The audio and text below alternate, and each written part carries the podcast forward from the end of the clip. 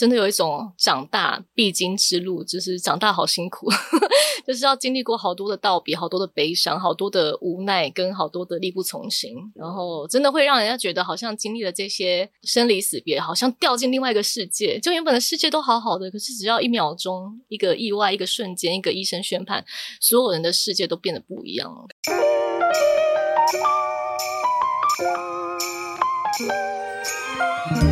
迷人好时光由女人迷与绿藤生机共同制播。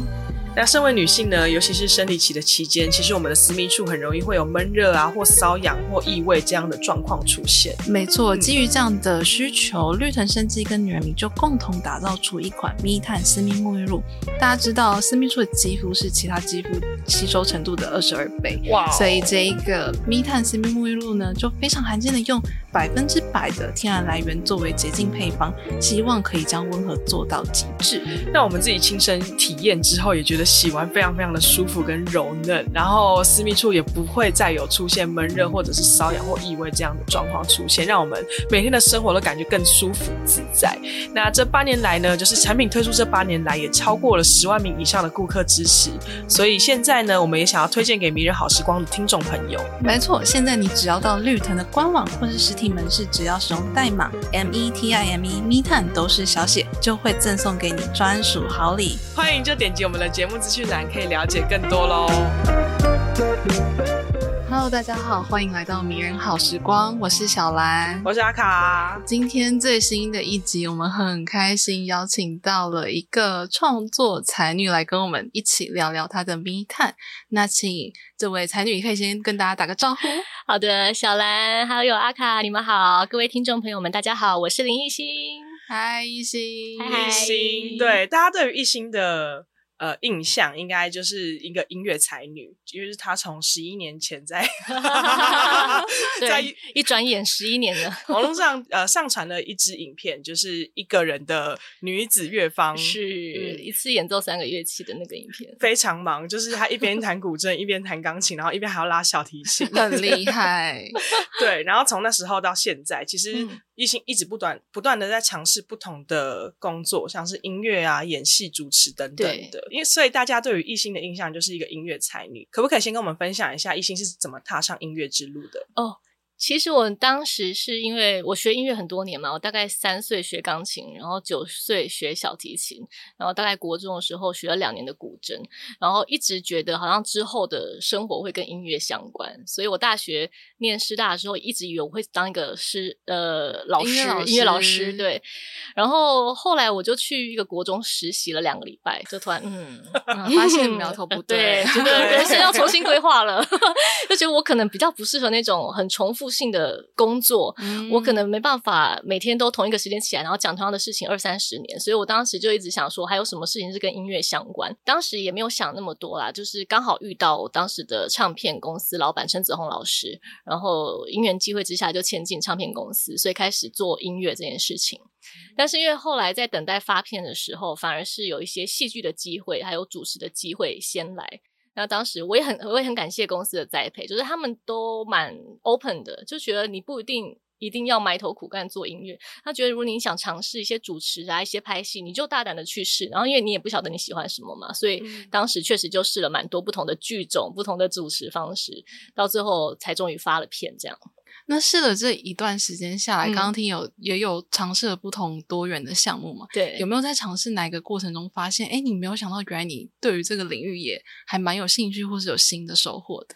哦，我觉得拍戏就算是一个全新的领域，因为以前在念书真的完全没有，连什么戏剧社都没有，就是完全连边都沾不上，哦、所以当时真的是一个很很新很新的世界。嗯，但我觉得我运气很好，是因为我拍的第一个电影《夏天协奏曲》。刚好那个导演是非常自然，然后非常有耐心。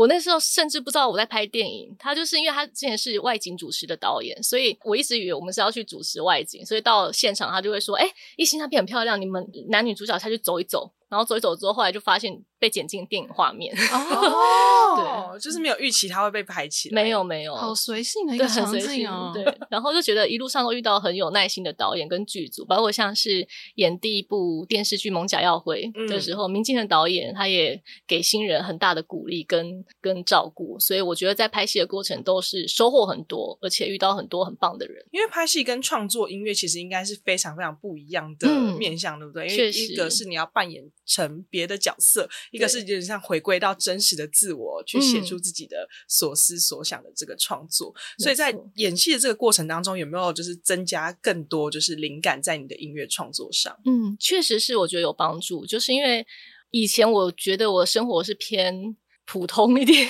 就是可能。念书都一直在念书，然后后来进了这个圈子也是受到很好的保护，所以我觉得是在拍戏之后可以体验很多不同的人生，包括像不同的角色，他们会遇到一些挫折啦，甚至会有一些生气或是悲伤的情绪。我觉得也是从很多的角色那边体验了不同的故事，才有慢慢觉得哦，原来我是。生气是这样子，悲伤是这样子，或是有些人的生活就是这样子，所以体验了很多不同的层面。我觉得这听起来对于在音乐创作上很有帮助诶，因为每一首歌都像是。创造一个新的角色跟故事，然后你要赋予他他的感情，或者他现在应该要有什么样的情绪出来。嗯、然后我很好奇的是，体验了呃尝试了这么多面向的项目之后，是什么让艺兴觉得嗯，我就是要回来创作，我要来发唱片？我觉得可能是因为疫情的关系吧，因为疫情，我相信大家都是在这三年人生被迫停摆，对，真的。然后我又是很极端的人，我那个时候是连出门都不出去，然后有任何工作都不要，然后就我都。拒绝拒绝，因为我很怕自己会得，然后传染给家里的长辈或什么之类的，所以我索性就把自己关着。Oh. 然后这三年就会觉得说，有什么事情是可以一个人做的呢？可能就是 做做音乐了，然后就开始创作。然后包括也经历了一些长大会经历的生离死别啊，或是一些道别跟无奈，刚好就把这些故事写成歌。我觉得刚刚艺兴分享的一个部分是关于工作，因为我们发现就是你前几年的工作是非常非常满的状态，就是几乎每年都有新的戏剧作品，然后同时之间又有其他的音乐跟主持的工作，嗯、然后到现在你选择就是慢下来，嗯、这个过程当中是有经历了哪些转变吗？最大的转变是我受伤的那一年。嗯，我其实我以前是一个我想要对这个剧本有感觉，或是我一见钟情，或是我很喜欢这个导演这个剧组，我就。会去接，但是那次有一个戏是找我去客串，就觉得有点急了。我想要打发时间，然后又很怕很久如果没有作品的话，大家是不是会忘记我？所以就硬着头皮去接。结果接完之后，嗯、没到几天我就 受伤了，然后后来就在医院躺着开刀。我我这样前后躺了半年吧，因为骨盆骨折，然后开刀，哦、蛮久的。对，对然后我那时候摔下去的那一瞬间，我真的有一种很想骂自己，你知道吗？我想说，天哪，我到底在干嘛？如果今天我是为了一件我真的很有热忱去做的事情受伤，我会觉得那是我心甘情愿的，值得的。对，但是那次我真的觉得是太冲动了，当然也是因为很多的因素啦，可能就是太心急，所以做了这样的决定。但我我必须说，我我不后悔做那个决定，因为它确实让那一摔让我自己清醒。那好险，就是没有什么后遗症，嗯、就是 健康平安真的太重要。但是也是因为那样，我开始慢下脚步，开始想自己。想要做什么？在这之前，一心觉得自己是一个比较急的人吗？嗯，之前是会觉得如果有机会来了，那就那就去，就是比较不会说哦、呃、设限或是局限太多。然后就算没有到很喜欢，我也觉得说啊，反正就是一个机会，一个工作，然后就会逼自己去尝试。所以从受伤之后休息了半年，然后后来又经历了疫情，整个就是一个休息的讯号。对，就是一直疯狂在休息。宇宙告诉你需要休息。对，可是其实我们又从新闻的报道上面有看到，其实亦欣在这段时间也经历了蛮多人生的大事，包含了就是像买车啊、买房，甚至还去结婚。对，那现在的艺兴会觉得，你现在对于工作，就是工作之余你，你觉得那个重要性跟它价值。感在哪里？嗯，我觉得它是一个生活的调剂吧。其实，嗯，就是我好奢侈哦。等下，大家听我娓娓道来。好我应该是说，因为我爸妈给我的感觉，因为我妈妈是老师，然后我爸爸也是自己那个开业，所以他们都是很热爱自己的工作啊，他们是真的是讲到工作是那种很满足，然后很开心，然后每天都很期待上班的那种人。嗯、所以我就我小时候被他们这样影响很深，我就觉得说以后我一定要也找一份很有热情，然后自己在做这件事情的时候是会很满足、很有成就感的工作，会让你很期待要去做的事情。对，嗯嗯，然后。这次会发行这个专辑，我觉得感受特别深刻，就是我在筹备的整个过程都非常的开心，嗯，嗯，就完全没有焦急或是很紧张，也没有什么焦虑，也没有说什么担心有没有成，我都是处在一个很满足，然后觉得很很有收获的一个付出，这样子。这是一个很自然而然到达的状态吗？还是你有做什么练习？因为我觉得可以让你在。不管是工作或者你正在做的事情，嗯、你可以让自己达到一个非常满足、开心的状态，是蛮不容易的一件事。嗯、你是就这样，哦，咻过去，然后就突然，啊，可以这样吗？因为我是一个蛮随性走的人，就是我比较不会去计划很多很多的未来，或是规划规划很多的行程。我就会觉得说，哎，如果我现在突然想做这件事情，那我就看看有什么办法可以踏出这一步。然后就去做，然后其实因为我我真的运气很好，就是一路上遇到很多很帮忙的人，然后很有很照顾我的前辈们，所以就是多亏他们的付出。我觉得艺兴虽然这样讲，但我觉得这一路一定也是非常的不容易，才可以走到现在就是比较平衡的状态。嗯、然后你是很真实的去记录自己的生活，把这个专辑产出。那既然就是已经谈到专辑，我们就来聊一下这张 最新的专辑，叫做《坠》。好啊，坠落的坠。对，因为我们在准备这次的访谈的过程当中，也觉得非常喜欢这张专辑。哦、谢谢。嗯，小兰要不要先分享一下你听完的感觉？我很想从我很喜欢的两首歌先分享，好啊好啊嗯、因为《最》这张专辑在讲的是，嗯、呃，应该是艺兴过去这几年你感受到你长大的一些瞬间，嗯、或是经历的，不管是离别，或者是遗憾，或是身边的人有生病等等的这些感受，变成一首一首的歌。嗯、对，那。里面，呃，我很喜欢的一首是《Make a Plan》，他那那首歌就是有点在讲说，我们制定一个逃跑计划，对对对，然后我 们从现在这个日常或你生活中逃跑。所以对我来讲，它是把一个大家心里可能都曾经想过要做的事情，对我今天就要逃跑，然后把它变成一首歌写出来，嗯、然后是很。呃，相较，因为它是整张专辑里面中间那一首，所以前面就是稍微有点舒缓，然后可能有点哀伤的情绪。到第五首突然播出来之后，就哎，整个换一个情绪，所以这是我很喜欢的一个表现方式。嗯、哇，这首歌其实跟我刚刚讲的那个受伤的小故事也有微微的关联。哦、就是我那时候突然受伤了，我不是不敢跟南部的爸妈讲，也不敢跟身边的朋友讲，因为、哦、然后也不敢 po 任何文，就怕新闻会爆出来，造成制作公司的不便。但是因为我是一个绝对会每天更新我社群网站的人，就是一定会有照片加文字。然后我那时候想说完蛋了，我现在都在医院，我都穿病服，然后我还要在那边度过一一两个礼拜，不知道怎么办。所以我就茅塞，呃，就突然灵光乍现，我就开始排成我的 Facebook。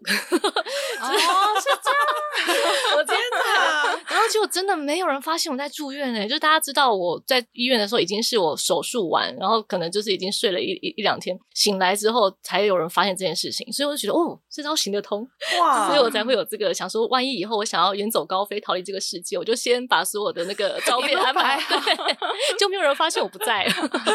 你好辛苦哦，受伤还要想到社群排程，没错，就是那时候说，哎，有这个灵感这样子。我自己最喜欢的反而是主打歌《追》哦，对，然后尤其有两句我自己觉得很有感觉，就是副歌的部分，就是飞去往下坠，走向前却往后退。这两句，对对对，哇，超喜欢！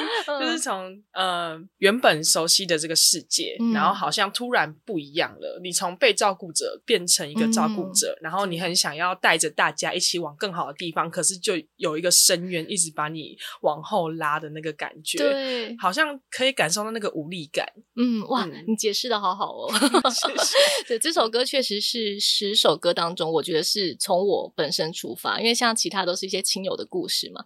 但是这首歌算是集结了那些感受之后，我真的觉得很无力，然后真的有一种长大必经之路，就是长大好辛苦，就是要经历过好多的道别，好多的悲伤，好多的无奈，跟好多的力不从心，然后真的会让人家觉得好像经历了这些生离死别，好像掉进另外一个世界，就原本的世界都好好的，可是只要一秒钟，一个意外，一个瞬间，一个医生宣判，所有人的世界都变得不一样了。刚刚有分享一些就是无奈或脆弱，我们可能听众朋友还没有那么熟悉，就是异性这几年可能发生了什么事情，嗯、我们就直接用歌曲的方式，一首一首带大家一起来了解一下。好啊，好啊。好，那首先想要先请你分享的是关于《风的记忆》这一首歌，哦《风的记忆》。对对对，这首歌是在写我大姑失智的故事。那这首歌的出发点也蛮蛮有意思，就是我把它用第一人称当成是大姑在讲述自己的状态。嗯，因为他大概在五六年前吧，我们发现他开始有失智这个情况。那他是我的国中数学老师，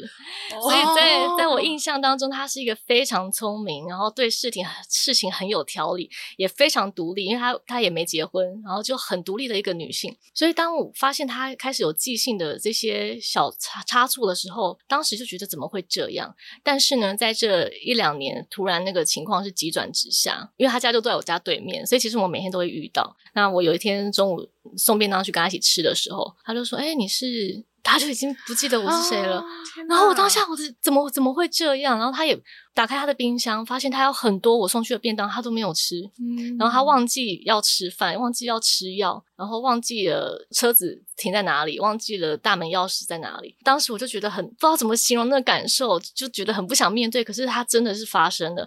但是像这种老年痴呆，又有一个很奇怪的现象，就是他可能前一秒钟忘记我是谁，可是下一秒钟又想起来了。嗯，嗯对，所以我在副歌的编排上面，第一段副歌就是他可能忘记，他一直只记得自己小时候的事情，因为他是大姐，他必须去照顾他的弟妹，所以他一直吵着要回家，嗯、但其实他已经在他家了，只是小孩都长大，他自己忘记。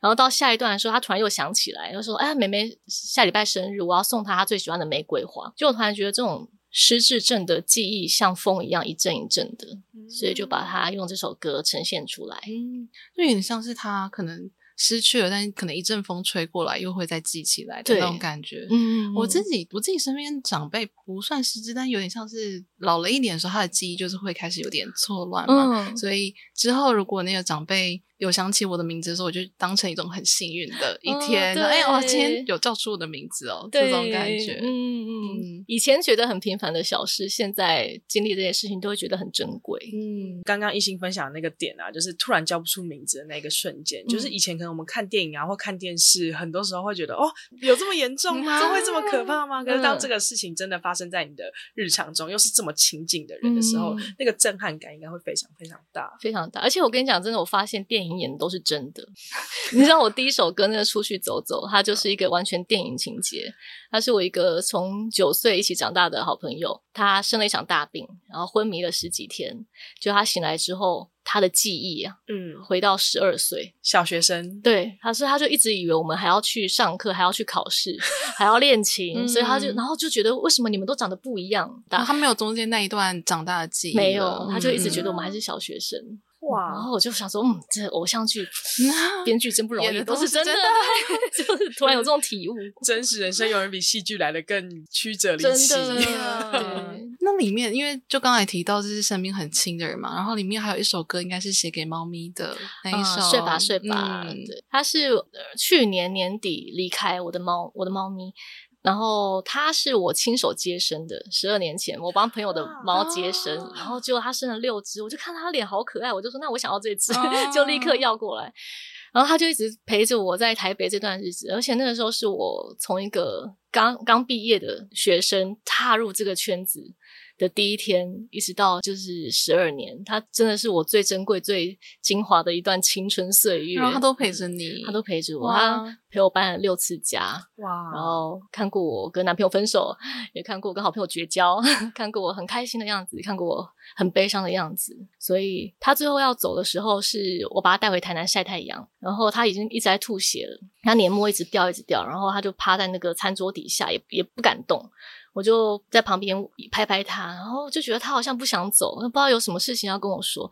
我就跟他讲说：“可以了，可你已经陪我十二年了，就是你若累了你就睡吧，睡吧。”所以就我其实这首歌原本专辑里面没有，原本专辑只有九首，但是我觉得他必须要一首歌，因为他在我生命中太重要了。走到真的生离死别的那一步，对方可能放不下，真的就是在世上的人，他牵挂的这些人，真的、嗯，尤其你们又走过十二年，这么多珍贵。属于你们俩之间的回忆，嗯、没错、嗯。其实我在听这首歌的时候，我反而会觉得是有一种像安慰的感觉。嗯，因为前几年就是我阿公过世的时候，嗯、其实我反而会有一种松一口气的感觉，就是他不用再被折磨，是生病。对对对，因为他的晚年差差不多有十年的时间，就是他都是中风，然后没办法好好的移动，哦、然后甚至到最后的几年都是需要人帮他照顾生活起居的。嗯、对，然后到他真的就是离开的那个时候的时候，我就觉得哇，他真的是离苦得乐，嗯、然后也会想要跟他说，真的就是睡吧，嗯、就是好好休息吧，辛苦了，睡吧，这样子，就是这一生已经圆满了，对真的。真的。嗯，因为我觉得我这首歌在听的时候，除了刚才阿卡提到那个很安慰的感觉，我觉得是很多爱意的，嗯嗯，就你把你对他。希望他接下来很顺利，然后不要有任何牵挂，这件事都承载在这首歌里面，嗯、所以我觉得是很多的爱。谢谢。而且我觉得，其实从专辑里面，不管是听到宠宠物的视角，嗯、然后还有跟家人的视角，嗯、感觉异性就是一个跟身边的亲友互动很紧密的一个。所以家人跟宠物对你来说是一件很重要的事情，对不对？对，我印象中，我一出生，我们家就有一只狗。因为我我觉得可能因为我爸妈也很喜欢小动物，嗯、所以就是我长大的过程中一直有动物陪伴在我身边。嗯，嗯，然后反而是因为他为什么克里斯堡哦，不好意思，那只猫叫克里斯堡。为什么克里斯堡这么重要？是因为以前的宠物啊，基本上都是我在台南，然后爸爸妈妈可能是他们在养。因为我们那时候都在念书嘛，嗯、可是克里斯堡是我自己一手带大，然后就那种陪伴感就很浓烈，有妈妈感，对对对，妈妈啊，室友啊，什么就反正家人，家人，对，真的是感情很深。嗯、那刚刚提到，因为这整个过程就是这几年可能面对姑姑或是猫咪、嗯、或是各种像好友有一些变化，嗯、像是掉入另外一个世界。那现在创作完这整张专辑之后，你现在的世界的样子是什么？它有变化吗？嗯，我觉得反而是借由这张专辑，我有有点在梳理自己的心情，因为。道别来的太快太多，就是一瞬间没有办法好好的去整理。嗯，然后加上因为比方说，如果外婆过世啊，奶奶过世，我我反而是更担心我爸妈，嗯，所以我花了很多的时间在陪伴他们，然后就会觉得自己不要那么的悲伤或这么低气压，因为我觉得他们已经很难过了，所以我觉得其实陪伴就是最好的安慰剂，所以我花了很多时间 一直来返台南跟台北，然后借由这张专辑写下这些故事。它算是一个记录，也算是一个把这些道别。好好的放在心里的一种仪式感，我觉得，因为其实整张专辑虽然藏了非常非常多的悲伤、嗯、跟不安、跟遗憾，嗯、但是听完这张专辑，你会觉得是一个很明亮、很光明的获得安慰的感受。对、嗯，所以你在音乐创作上有刻意来做这样子的安排吗？确实是有刻意，因为我觉得你已经在难过、在悲伤，你不能再把音乐往深沉的地方去，就是这样，也真的是太太悲催了。然后，包括像是我觉得很多难过。事情其实你回头看，它都是一个成长的养分。你可能回去看，它就没有那么的沉重，你反而会感谢当时的自己啊，或是感谢当时陪伴你的那些大家，就是让你有一个很完整、很棒的回忆。我觉得这是想要带给大家传递的一个讯息。梳理这样的心情，然后也想传递这个，嗯、用这样的编排方式传递这个概念给大家之后，现在疫情在看待这些。人事物的变化，或者是遗憾这件事情，有什么新的、嗯、新的面向吗？或是你在看待遗憾的时候，有什么新的感觉吗？嗯，新的感觉，我觉得就是想着你们有一天还是会见面，就那种悲伤跟遗憾感就没那么深。就很像你还没有出生在这个世界上，说他们已经在这里等你了。现在他们只是在另外一个世界等你过去。我觉得这句话可以给很多很多人安慰。嗯，只是暂时在这个空间里面没有肉体的相见。对，就是他在另外一站，然后你即将会有一天会坐上那一台火车，然后就会到那个下一站。所以我希望就是留下来的人还是要很很好、很开心的过自己的生活，这样你们相遇的时候，你才有很多故事跟他分享。用饱满跟充实的自己、快乐的自己去跟他们。见面对，那因为其实创作是一个非常非常真实跟赤裸的过程，嗯、然后很多人会因为创作的过程发现自己原来有这一面，或自己原来有这么想过？嗯，有没有在创作这张专辑的过程当中，你发现自己未曾到过的地方，或者是未曾看过的自己？未曾看过的自己，我想要介绍《灰色彩虹》这首歌。哦，也是小兰的爱歌。对，我另外一首很喜欢，就是《灰色彩虹》，超喜欢。可是这首就是完全是音乐，它没有任何歌词的一首，嗯、然后我很喜欢它。也是突然出现，诶，这首歌就从头到尾都没有歌词，所以我就特别被吸引到。嗯，然后很喜欢他的感觉是，前面刚开始进来的时候，你会觉得那情绪是有点悲伤的，嗯，但后面会有一个翻转，忽然开朗的感觉，然开朗，然后你会变得更有力量，所以这是我很喜欢这首歌的原因。嗯、谢谢。这个名字叫《灰色彩虹》，也是确实一开始想要走一个比较灰暗、比较悲伤的前沿。然后我是觉得彩虹一直都在，但是当你心情不好的时候，你看不到它的颜色，嗯，但是。最后又转得比较光明，就是你会发现，你经历了这些事情之后，你还是有可以看见五彩缤纷的那个条件，就是你你要相信你的眼睛还是能看到彩虹。然后这个最后曲子我，我我会说，我从来没有看过这样的自己，是因为我进录音室之后发现我不会拉小提琴，我因为我从来没有创作过真的演奏曲，因为以往都是。有人声嘛，或是小提琴录音，顶多就是录一些配乐啊，或什么的，或 cover，对，或 cover，对，所以那时候就就觉得也还好。然后我就还还想说啊，这首歌一定进录音室一下就录完了，这样。结果我花了八个小时，哇！这首歌前后进了两次录音室，然后换了两个录音室，然后还换了八支麦克风，哇！我真的是真的太感谢制作人的耐心。所以我那时候就觉得，呃，好好好险有他陪我一起创作这首歌，因为算是我人生中第一首自创的小提琴演奏曲，所以算是一个看到一个完全不一样的创作层面。为什么会卡那么久啊？就是中间经历了什么？嗯，你说小提琴演奏的时候，应该是都没有想到要做这件事情吧？啊、就是我一直以为，就是华语流行的那个 CD，可能就是真的只能有演唱啊，或是比较制式化的那种曲式。这次会这么大胆的把它塞进去，也是因为这张专辑自己参与的部分很多，所以比较不用考量一些什么商业啊，或者一些 想放什么就放。对对对，就这张专辑出发点就是一个我想很诚实的表达我的心中的想法，所以我现在就是想要做这件事情，那我就跟你们分享我做出来的这个曲子。因为我觉得它这真的是一个很特别的编排，因为。嗯一般大可能大家在听音乐的时候，都是把专辑放在旁边，然后在做事。然后这首，嗯、因为它没有词，你就会被它的旋律更加的吸引，就更专注在它的那个流动里面。所以这首对我来讲也是哦，每一首每一首的情绪都很不一样。这首是让我最觉得最强烈的一首，哦、虽然它没有词。谢谢，嗯、好开心。它有个小秘密，就是它转明亮的的时候的第一句其实是坠的副歌。对对对对对对对，嗯，对。小巧思，小巧思把它放进去。那你在这边破梗可以吗？哎，赶快去听。对，大家赶快到那个各大音乐平台上面可以听听看一星的新专辑。嗯，那因为刚刚有提到说，其实这张专辑里面藏了很多你在这几年经历的这些事情。然后刚刚有分享说，其实你从一个被照顾者，然后到感觉要扛起 照顾者的这个身份，有没有哪一个瞬间是你觉得我我长大了？我是一个成年人，我要扛起这一切。嗯，长大了，比较实质上的层面就是，以前都是爸爸妈妈带我去上学。但现在是我载我爸妈去上班，oh. 我开车载他们，因为他们可能眼睛视力也没以前那么好啊，然后双腿行动也比较不便，可是他们就是太热爱工作了嘛。然后南部的太阳又很大，所以我就很心疼他们骑摩托车上班。我说你们不要这样子，就是我回台南的话，我都是亲自接送他们去上班。所以在那一瞬间，有一次我在等我爸下班的时候，我突然啊。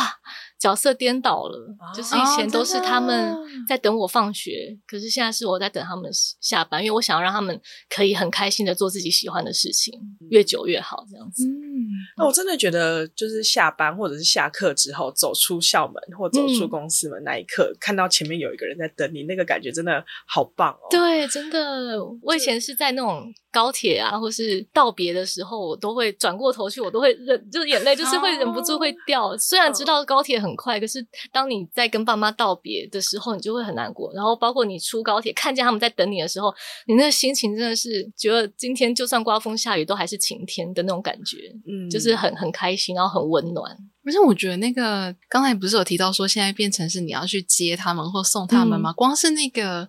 位置的变化就会很有感觉。本来都是坐在后面，然后现在要坐在坐在驾驶座，对对，所以那是蛮印象蛮深刻的。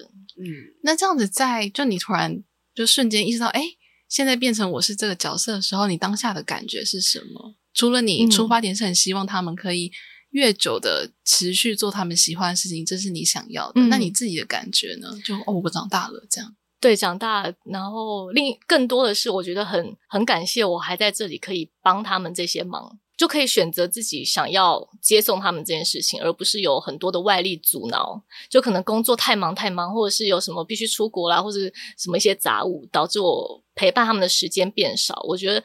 相较之下，我比较幸运的是可以嗯控制自己上班时间，嗯、当然也是因为疫情都没没工作啦，所以就蛮弹性的。所以我就觉得我花很多时间想要陪伴家人这样子。我觉得就是可以跟家人感情那么融洽，真的很不容易 很幸福的一件事。对，很幸福。因为我觉得家人，尤其是家庭的关系，其实我们都会对对方有所期待。就是不管是、哦、呃父母对我，或者我对父母，嗯、就是我期待他们可以承载我的一些负面情绪或者是悲伤，那他们也期待我可以可能在工作上有更有成就，或者是选择他们希望我去的那些道路。哦、所以我觉得一心一心看起来很像哦，原来有这件事哦，不了解，没有，我我可以理解，我可以理解。然后只是举例，因为可能每一个家庭一定家家有本难念的经，对对对。那你现在做这个，你爸妈支持你吧？不要这件破梗。没有，我的意思是，家人之间一定多多少少会互有期待。嗯、那在你们的家庭里面，那个期待会是你的压力吗？我觉得我爸妈是不是他们比较浪漫啊？就是因为小时候他们也从来没有规定我以后要干嘛，然后他们很浪漫的是，比方说他们会制造很多节日感、仪式感，这其实也也蛮影响我长大的生活，就是。我很喜欢过生日，然后我很喜欢在任何节日做那个节日该做的事情。例如中秋节就会想烤肉，然后圣诞节就会买礼物，然后然后藏在就做那个圣诞树。小时候他们都会帮我举办生日 party，然后生日 party 我妈还会自己设计很多很有趣的游戏，然后邀小朋友一起来玩。我觉得他们是给了我一个很很华丽的童年。然后之前看过一句话，后来发现是真的，就是他说：“如果你有一个好的童年，你下半辈子都用这个童年来治愈；但是如果你有一个不好的童年，你要花一辈子来治愈自己。”所以我当下我就觉得我我已经是非常非常幸福，而且我很珍惜。就是我不需要因为家里的一些压力而改变自己的状态，是一种就是一个幸运的童年，然后让这一生现在都过得很治愈的这种感觉。对对对，然后他们可能就是太浪漫，然后把我教导的 有点太正面，就是好像遇到什么困难啊，跟什么悲伤都不会太久。哦，对对对，就是开心的频率是偏高，就可、嗯、可能一件事情两个面相。我有我有一些朋友是他们就是看到那个很很紧张，然后很不好的面相，可是我就会觉得，哎、欸，我的那个很不错哎，就是都会看到好的那一面。我觉得这是很重要的心态耶。对啊，就是面对事情的情绪反应。嗯嗯嗯嗯，好像真的跟长大的环境有差别。嗯，然后这件事情感觉也影响了你的创作。嗯，对，因为。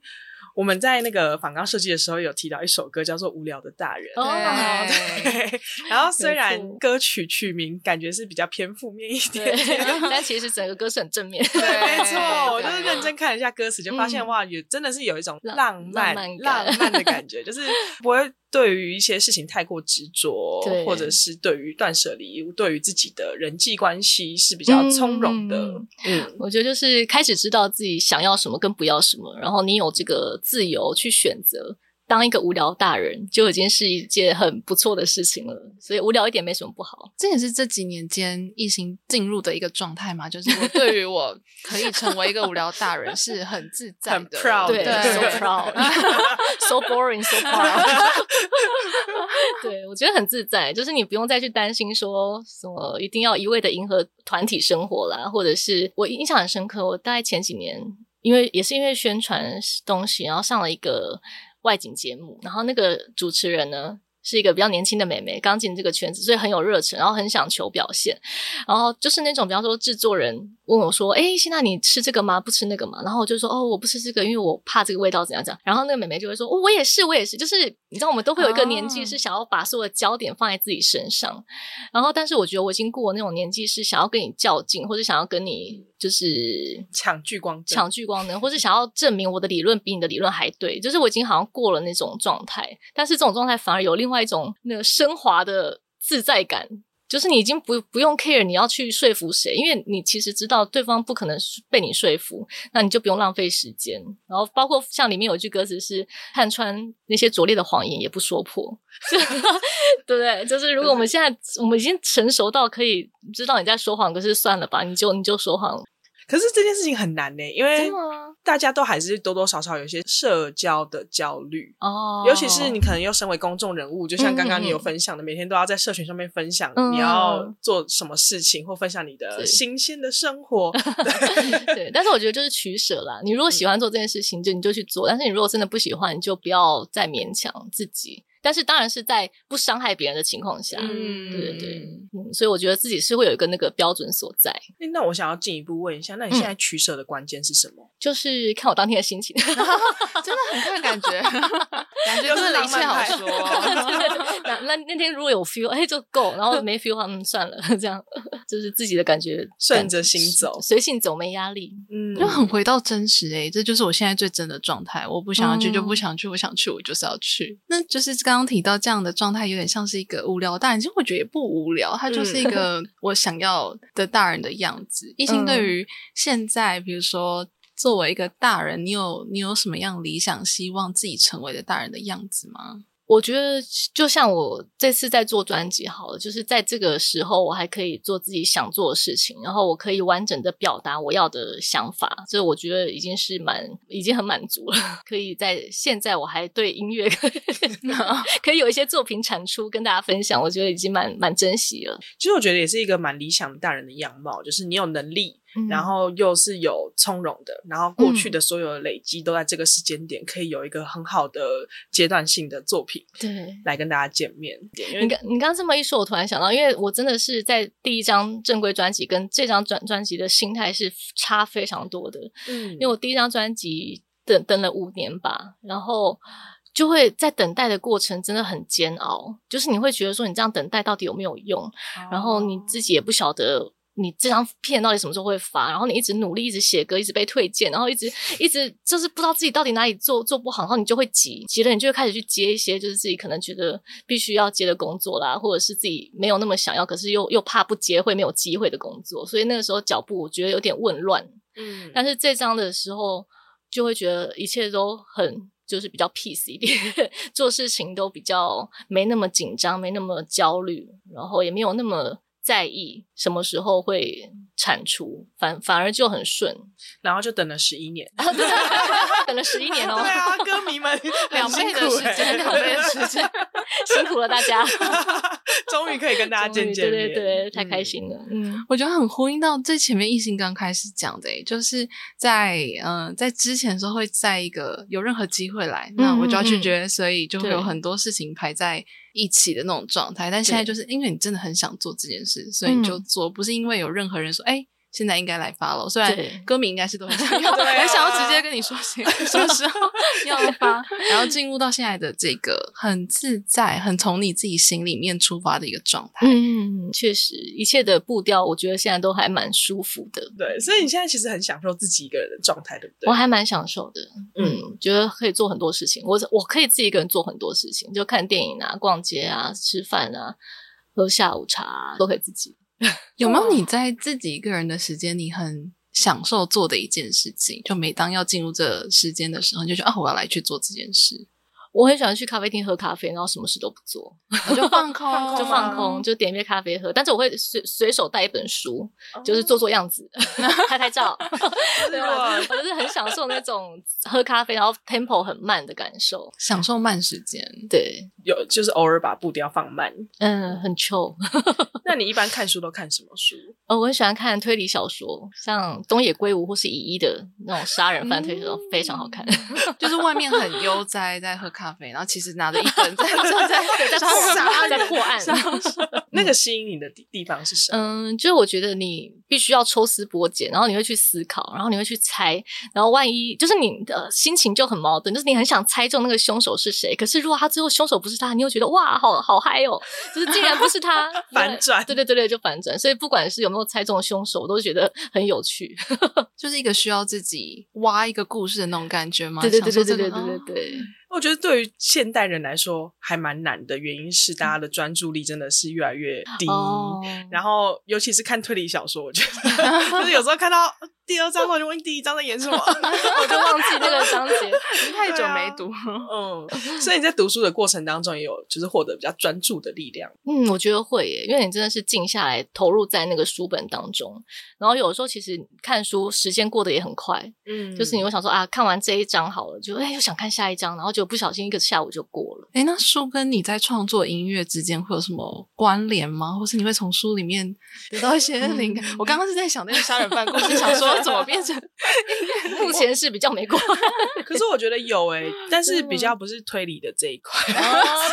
像刚刚提到那个风的记忆的这一段啊，其实你第一段跟第二段是用不同的视角在讲同一个故事。其实我觉得这就蛮有，就是剧情跟书的这个影子在里面，就像本格推理跟非。本格开始有些专有名词，哦，不好意思，不好意思。对啦，那个角色变化，我觉得是有不同的面向去看这件事情。确实，如果在这方面应该有一点影响。我我自己很好奇的是，就是你自己一个人的时候，嗯、应该也都会在听自己专辑嘛？有没有哪一首歌是你会在自己的时候是很常听的一首歌？很常听的，我自己也很喜欢《醉》这首歌，跟《无聊的大人》嗯。嗯然后睡吧睡吧也蛮喜欢，对，刚好是这三首。那如果不是你的专辑的话呢？我怕那个团很老，你们不知道，你们知道 Dream Theater 吗？它是一个老老老摇滚。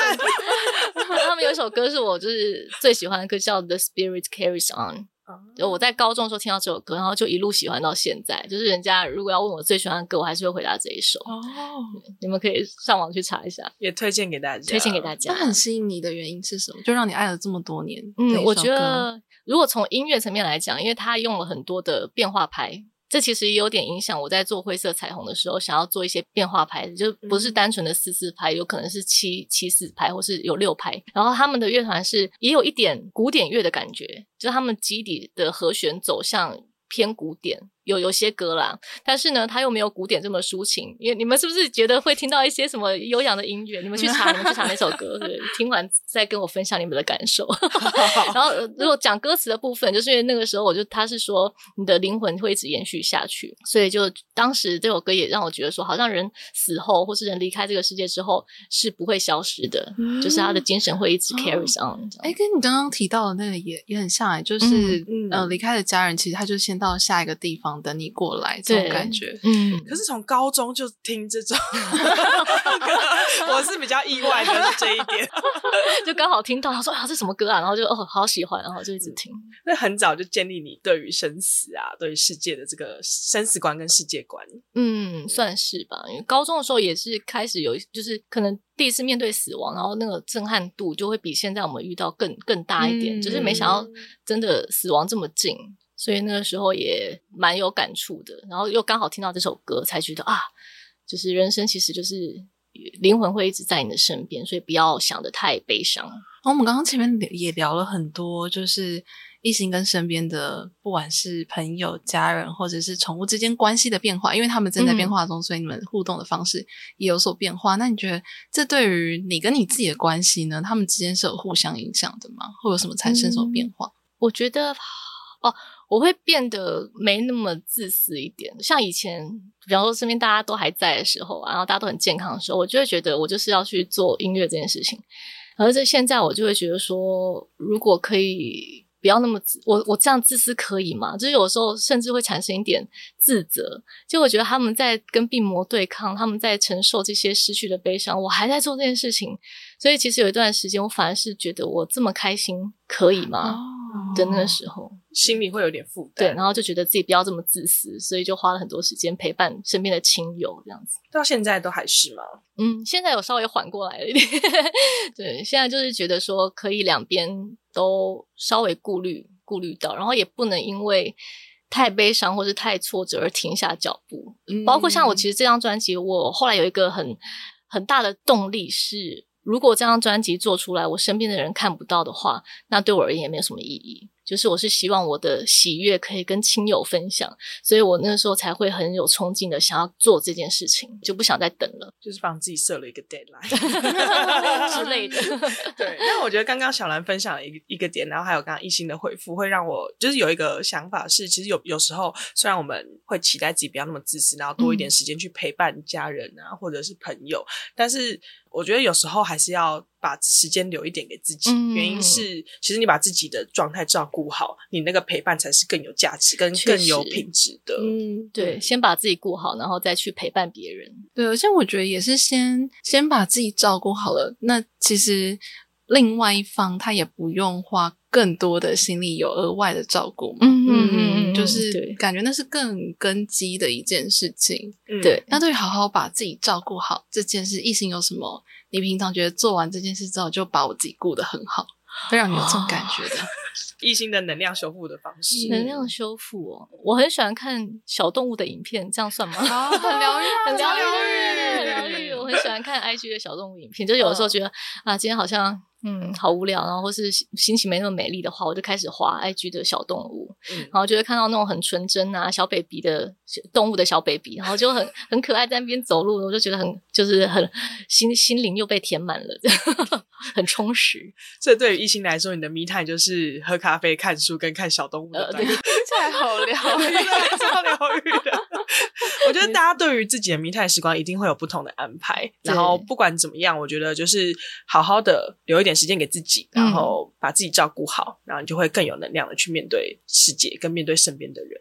对，嗯，而且也不用大，就是。看看小动物的影片，然后喝一杯咖啡，就是只要让真的让你觉得感觉很好的事情，嗯、那就可以去做。那下一个 me time 你会想要尝试什么新的体验吗？其实我的人生三十岁清单还有一一件事情没有完成，就是我想养一只大单狗。哇！可是这个这太难了，因为那个狗狗需要很多时间的陪伴，所以想说看之后有没有有没有能力可以圆这个梦。对，哦，你是说你需要跟他在一起的时间久一点？嗯，就是我想养一只大狗，嗯，然后我觉得大狗好好可爱哦，你就可以完全抱在它身上，对对对对对对对对对。可是要在台北养大狗很难，对，所以一直没有实现。就是一方面在台北租的地方就比较住的地方比较小，然后就很局限。台北又很常下雨，就很难带出去遛。对呀，所以还是养养猫好了。那今天非常谢谢一心来节目里面跟我们分享，有没有其他就是专辑的宣传资讯可以在节目的最后跟大家来分享一下？哦，好，我这次专辑已经实体跟数位全面上架了，所以可以在数位平台聆听，也可以到实体店面去购买。然后的 YouTube 呢也会陆续放出 MV 跟大家分享，超好 看，谢谢，真的第一波的坠已经 上线了，对对对，大家可以去看。然后这次也有因为专辑呃举办了巡回演唱会，现在应该剩下十一月四号。在 Corner Max 的台北旗舰场，它的编制会跟其他场完全不一样，所以大家可以期待一下。那有什么最新的消息，也可以在我的 IG 还有我的 Facebook 看，跟大家分享。我觉得非常期待，因为艺兴一直都是就是音乐才女，所以其实她的刚刚提到那个编制的部分，嗯、我觉得很期待会有很多弦乐、其他的那个乐器一起在那个演唱会当中带给大家耳目一新的感受。嗯，请大家一起共襄盛举。我自己是很期待下一波 MV。好，敬请期待。还是可以先破梗是哪一首歌？不行，可以啦，可以啦。希望。是无聊的大人啊，真的，就是这支。对，但是内容你们应该也会蛮出其不意的。哦 对对对，卖个小关子。好啊，那我们就期待一心的 YouTube 的频道。没问题。好，谢谢阿卡，谢谢小兰，谢谢谢谢一心，开心。如果你喜欢这个节目，欢迎马上到 Apple Podcast 上面留言给我们五星好评，也欢迎你马上开启属于自己的探索，找到修复能量的 Me Time，迷人好时光。